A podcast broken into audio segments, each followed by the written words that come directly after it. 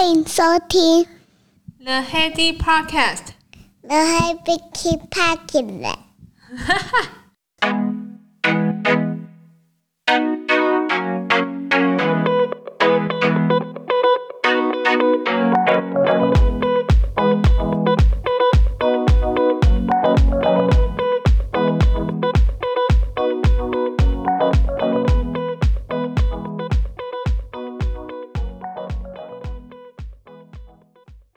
欢迎回到 The Heady Podcast，大家早安啊！现在录音时间是礼拜六的早上。嗯，今天想要先跟大家介绍一下，就是我最近购入的好物介绍，真心推荐，真心不骗。最近看了两个小家电，而且也经过评比之后，使用心得跟大家做介绍。你如果对于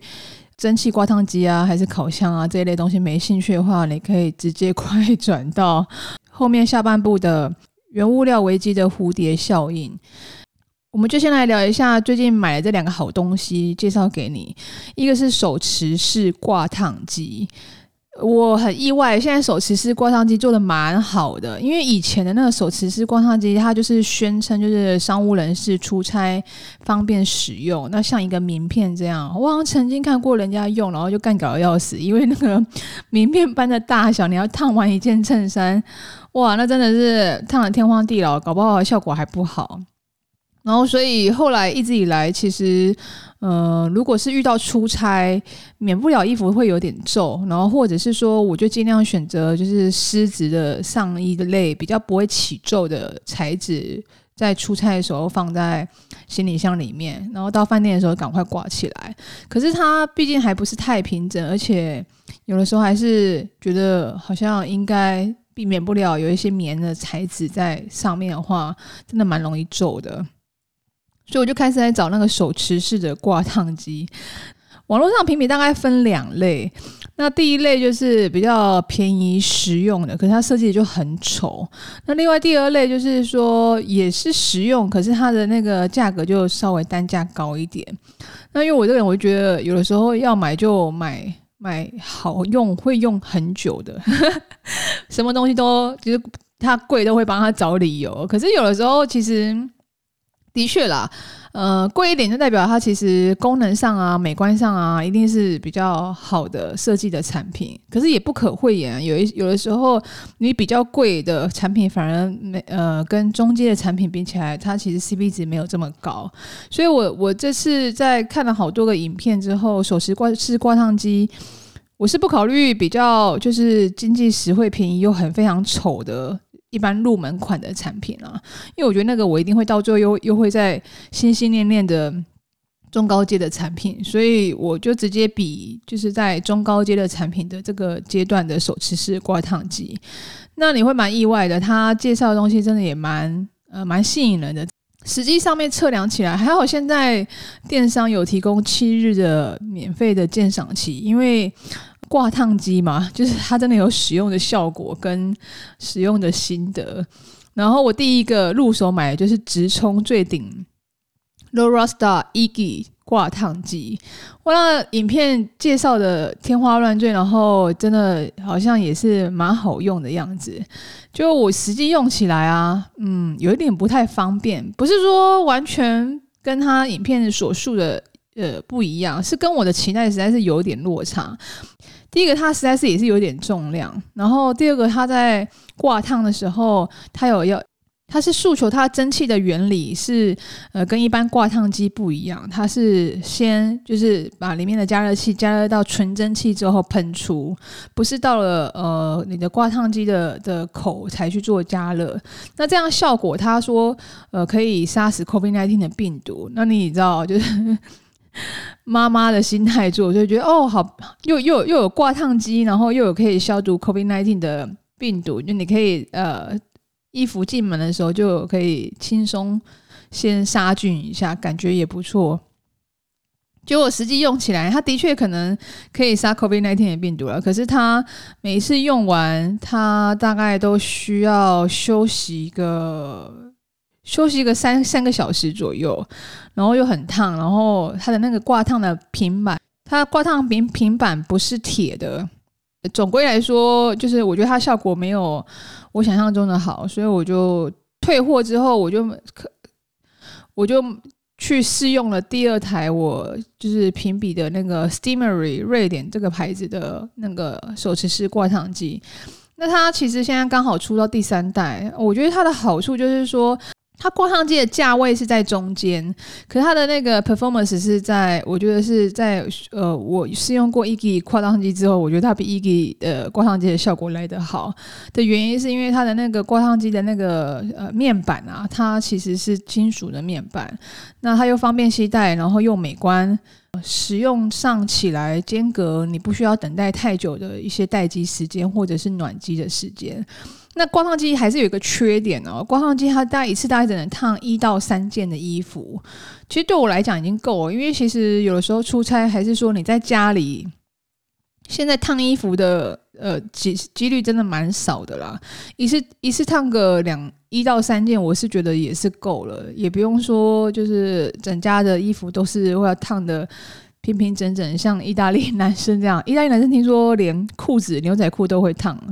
所以没有到那种境界，所以就把想要把家里的那个挂烫机给做退休的动作，那你可以换成这个手持式它挂烫机。我觉得效果不错，然后后来还有选 Steamery 挂烫机，还有一个最主要最主要原因是因为它不只可以挂烫，它还可以平烫，也就是说它可以直的使用跟横的使用。我觉得这个蛮重要的，因为像一般的手持式挂烫机啊，不管是现在的还是一些基本款的，它就是就是挂着使用。那挂着使用，它到衣角，就你的那个衣服的下身的那个角落的时候，这真的很难烫的平诶、那个。是技术上面呃很难克服的地方，所以它这个 Steamery 它不只是可以挂烫，也可以平烫。就你挂烫完之后，它呃如果真的烫呃衣角烫不不太平的话，你还可以平整，你可以把它铺平，再烫一下，补强一下它那个衣角，整个就是完美。挂烫机其实也是蛮有学问的，对吧？另外一个。上一次有跟大家介绍，我有买一个烤面包机，叫百慕达，它这个是日本的的小家电。然后它跟一般的烤箱有什么不一样呢？原本的烤箱是东元，就是那种一般的呃很一般的烤箱。可是东元的那个烤箱它很难清，然后里面整个黑压压、黑噜噜的，我看了就觉得恶心。然后呃，第一个很难清之外，第二个烤的东西就是。越烤就越觉得好像怪怪的，就是这样吃起来是有点不太卫生的感觉，所以我就在看了第二台的烤箱，主要就是要找好清洁，然后又是要漂亮，然后后来看来看去看来看去，然后就有看到。晚上我也很喜欢看那种无头的家家庭主妇，就是他只拍他的身体跟，然后介绍他怎么做菜啊，还是说介绍他的一些 daily routine 啊，然后我就发现好多家他有在用这个烤箱，蒸汽烤箱，这个叫做百慕达的蒸汽烤箱，它就可以把那个蒸汽加入大概二点五 cc 到三 cc，然后你可以烤那不同种模式，比如说厚片吐司模式，然后厚片吐司上面加料的模式。还是可颂模式，还是法国面包模式？这几个模式差异在哪里呢？因为厚片吐司你希希望是嗯、外酥内软，呃厚片吐司上面加料，你就要加强上面的火力。然后在法式吐司的话，它希望就是外面的脆，还是保留外面的脆，然后也是希望里面的呃那个内里层是是软 Q 的。经过烤完这四种的材料。广告是真的，就是他烤完这四种的材料，就是不管是厚片、法式吐司、可颂，还是吐后面吐司加料，真的都没有让我失望哎、就是一开始我是用厚片吐司拿来跟就是东元家电那个原本的呃一样是做一样 SOP，它一样是设定二点五分钟，然后一个是有蒸汽模式，一个是没有蒸汽模式。很显然的，在百慕达的表现的评测上面啊，它那个厚片吐司真的烤时间又短，烤出来的又是外酥内软。然后原本的小家电它可能火力不够，然后烤了也没有说很酥，整个就有点没有外面没有烤，呃，就是酥脆。可是你要当样你要执行到就是外面酥脆，然后里面它又有点干干的，所以我觉得这。也是一个入手，我觉得还不错的表现的烤箱，可以给大家作为参考。那这两个是我评测过实际使用，我觉得也是，呃，我觉得还还蛮可以推荐给大家的两个，就是小家电给大家做参考啦。今天想要探讨一下原物料的危机，其实它的蝴蝶效应一开始，其实如果我们够敏感的话，我们应该可以有所的动作。那就来探讨几个原物料，呃，未来我们可能有一些历史事件的参考之后，我们就可以做一些做一些应变，给大家做个参考。有兴趣的话，请继续收听。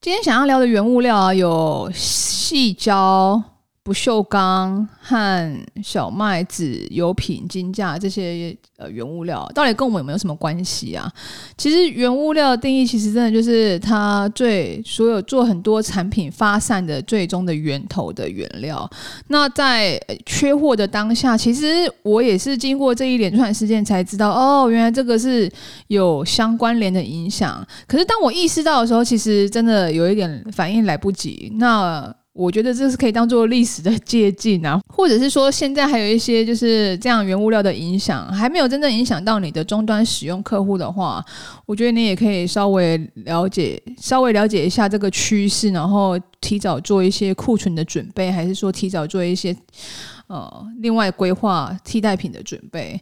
那第一个先来聊一聊 Silicon，Silicon 它其实在去年，嗯，因为疫情已经两年了嘛，对不对？可是去。可是实力控大概是去年它开始做缺料啊实力控它不只是用在那个就是呃蛮常见的那个门窗那个填缝剂啊，一开始是从那边开始有一些消息说，连那个建材的实力控都可以一路涨到两倍，现在还可能还买不到一个就是品质很好的原本的那个实力控的的价格。那时候，Silicon 它在缺料的时候，我并没有意识到说，哦，这个 Silicon 其实也是我们细胶管很重要的原物料，塑胶制品啊，也是 Silicon 的原物料做出来的产品之一嘛。所以那时候在去年在喊 Silicon 这个填缝剂缺货的时候。其实工厂这边他并没有把第一时间缺货的消息会先释放给我们第一线，因为他可能也觉得说不必要造成呃客户的紧张和可能我们自己也有所谓的安全库存，应该不至于影响这么严重。就没想到这个蝴蝶效应影响下来啊，就是我们真的就是一直在吃我们自己原本的工厂的原物料的库存安全库存原料。一开始啊，还是别人家先缺货，然后我们都还蛮有信心的，可以跟别人说：“哎呀，别人缺货，可是我们没有缺货，因为我们有先做好我们的工厂的安全库存的管理。”的确是这样，没有错。可是我们安全库存总是会有吃完的一天啊，所以我觉得那时候实际。够敏感的话，其实就算是公司它没有呃内部做一个公告说，呃，其实我们现在呃还是有库存安全库存的原物料啊，那这个其实大家也不用担心。其实那个时候，其实我们就应该可以跟我们自己的客户去做一个预先的。消息的透露，就跟他讲一下，说，哎，现在是市面上上 Silicon 是有在缺货，那就我们的那个细胶管啊，还是袋子的原物料啊，虽然现在没有缺货，可是也是呃相关的制造的产品之一啊。如果是校期上面很长的品项的话，就是管一卷的管子啊，那种校期大概都有三年、四年左右，我觉得是可以先购先行购入购买。然后一开始因为缺货是别家嘛，所以他们。一般客户其实，在到呃到最后要缺得很严重的时候，才会非常有感说哦，这真的诶，这真的是缺货缺得 一卷难求这样子。我因为我觉得可能在原物料的缺货上面，现在是慢慢慢慢的还在缓解当中啦。像细胶管啊，还是袋子啊，现在交期其实也是都比以前长。那如果以前在那个 moment 能够先预先预预先告知的话，那我觉得可以做一个比较悠哉跟美好的应变，不会说大家真的等等到缺货的时候才来去做一些替替代措施的一些准备。这是第一个，就是呃，可能它的蝴蝶效应，就是从呃，不要只看我们行业内，就是可能看建筑业的材料啊，还是呃。半导体的材料，它在缺的时候，其实跟我们自己本身行业内的原物料有到底有没有相关联？有没有用到相同的原物料的产品来去做成的？那有的时候你不缺，并不代表你永久不缺，有的时候只是时间的问题而已。所以这是第一个 Silicon 的影响。第二个的话，我想聊聊不锈钢。不锈钢其实也是近。半年一年来有涨到所谓的大家大众民生的使用的呃产品，已经开始有调涨。这个时候其实也是有一点来不及。不过我觉得这个其实影响蛮长远的，因为我我自己是在那跟大家做个分享一下。因为不锈钢市场的整体情况，一方面是疫情，一方面是因为乌克兰的战争。因为镍啊，就是这个镍的成分跟。我想说，镍跟不锈钢什么关系？原来它镍其实是不锈钢的一种主要成分，主要来自乌克兰和俄罗斯。因此，所有的那个钢铁制造商都遇到了相关的问题。只要是钢铁，就是不管是不锈钢桌啊，还是一些不锈钢零件啊，这些原物料的的成分的制造商，都会因为这种成分的含量。呃，市场上面取得要少的很多，所以人家股市现在最近不是说妖孽妖孽？刚开始我还听不懂为什么，我说为什么叫妖孽？因为现在镍价涨得涨翻天，一般现在股市都会说啊，有一个东西涨得很快的，那我们就会叫它什么妖股妖股哦。然后我才想到，哦，原来妖孽是这个意思哦。然后所以因为镍的成分就是涨得涨得太多，然后僧多粥少的情况下，就是。你真的没有办法给出一些标准的制造数量，所以呃，你不只是呃涨价，你搞不好有钱还买不到。那不锈钢在制作的时候，其实也是需要一些油的一些呃能源的的消耗来去帮忙做一个产品，这样。所以这样的成本太高，第一个价格涨上来，第二个搞不好交期真的也很长，第三个搞不好你真连想买都买不到。那因为我对金属其实没有这么有敏锐度，呃，Jason 他其实家里是就是做一些金属加工的，像螺丝的这样的制造啊，我就跟他问说，哎、欸，哎、不锈钢的相关的一些新闻跟大家分享，他说啊，你不晓得哦，这个 大家都知道，而且我们是做金属材料的，所以这个是一般的常识。也分享一段就是他对于不锈钢和一些镍啊这些的原物料的一些看法，大家听一下哦。不锈钢就是钢铁的一种啊，只是因为它里面有掺一个很重要的元素，叫做镍。那个比例我不太清楚，我只记得镍的成分越高，它抗锈、抗酸碱的能力越强。所以说，不锈钢里面又有分三零四跟三一六，后面零四跟一六的各代表它含的成分，不知道是一个比例的，这我真的不太确定，要去查表，就是可能百分之零点一、零点零四，或是百分之零点一六，所以它才会有三零四跟三一六的差异。这样子，含镍越高的话，就会让它的抗腐蚀、抗氧化的能力越强。那这就是为什么不锈钢会涨价的原因。原因是因为俄罗斯是全世界第二大镍的出产国，那它被各国制裁之后，你就拿不到镍，那自然镍的那个价格就涨了。所以说，除了不锈钢之外，还有我们钢铁，还有另外一种，我们可以讲成它伪装不锈钢，叫做镀镍产品。镀镍这个东西就是把一层镍层镀在那个钢铁上面，它没有像不锈钢那么抗锈，因为它只有不锈钢的外表，当外表那一层镍被突破之后，它也很快就生锈，但是。它看起来就很干净，而且有一些有不锈钢，虽然说是能够抗酸碱，但它强度没有很强，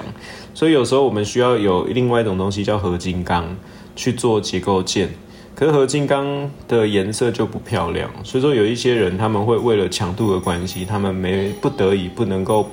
不可以使用不锈钢，因为它强度不足，所以我们会用合金钢做，但是又为了要让它外表美观，所以说我们会合金钢镀镀镍。乍看之下，你会觉得说，哎，这个东西是不锈钢哦，其实不然。通常我们的那个测量的方式很简单，就是说我们拿磁铁去吸它。不锈钢一般带微磁性，所以说你拿磁铁去吸它的时候，它会有一点点吸力。但是，反正不锈钢的判别方式就是说，它跟钢铁，只要钢铁类的东西，它又会有很强的磁性。你拿磁铁一吸，你发现那个磁铁一吸就上，而且不太好拔开的话，这个就一定是铁的。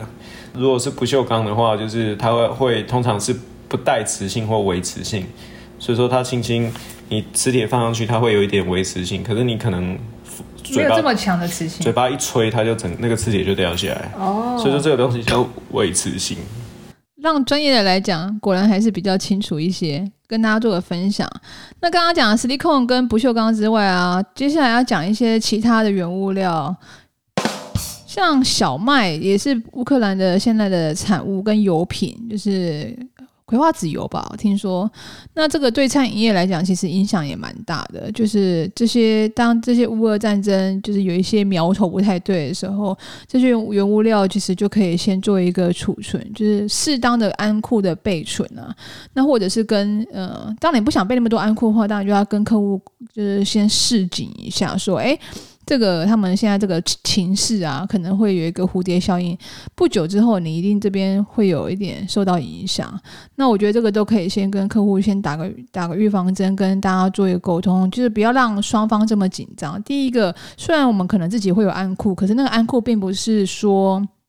嗯、可以做一个大量存放，还是呃效期的考量这些。当客户自己能够去做一个评。评论跟判断，然后内部先做一个呃申请的话，因为毕竟买东西有时候不是说哎我要买就能买，它内部还要经过什么预算的审核啊、申请啊，然后一连串的内部的动作，真的需要一点时间来处理。这个东西就是可以先呃有一些历史的借鉴啊，还是说现在还没有影响到你的话，我觉得就是在所有的危能源原物料危机。呃，只要是新闻有提到，还是说快要正要发生的时候，你就可以先跟客户有一个话题，先请他先稍微留意一下，然后跟呃公司讨论一下，是不是有要做一个预先的准备。呃，像我们有一个朋友，他开的公司是跟纸的制造业有相关。那时候疫情刚开始的时候，他也是好像有先闻到这一股就是味道，就是可能电商的平台其实只会。发展的越来越好，就没想到因为疫情的推波助澜底下啊，就是电商的那个运送纸箱需求爆炸性的成长。他那时候跟我们说，他只是觉得说，诶，纸的原料正在降价，可是电商的平台也是都没有消退，就是大家购物习惯已经陆续就是呃，不管买菜啊、买民生用品啊。几乎都是会上电商去做一个采购，所以那那时候就大胆的先把一些就是比较便宜的纸的原物料就先 booking 下来。那后面等到真的疫情起来，就是纸的原物料大家都已经不够的状况下，他们的产能就很明显可以开得出来，也可以慢慢的使用这些原物料，而且要跟他买的东西，他就可以把他的那个交货条件啊、付款条件啊压得比较。对自己公司当然比较好一点，也就是说，他有足够的原物料去可以跟人家去做一个斡旋。我觉得这是一个也是蛮值得借鉴的一个商业模式。不管是卖东西还是买东西，有的时候有一些能源危机的时候，其实乍看之下好像跟我们没有关系，可是其实都是息息相关的。那这个蝴蝶效应，其实我们都可以学起来，就是在未来的一些什么样的呃。危机不止能源啊，还是一些什么样的呃粮食的危机，那都可以去做一个后续的应变跟处理啦。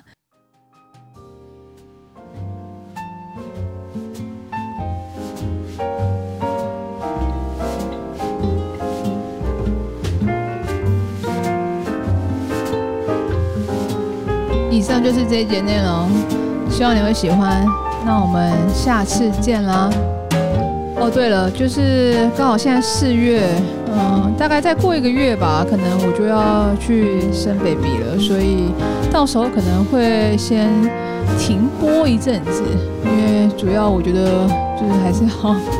好好 take care 一下，就是自己跟小 baby。那后续有上的日期，我们可以再讨论一下，或者是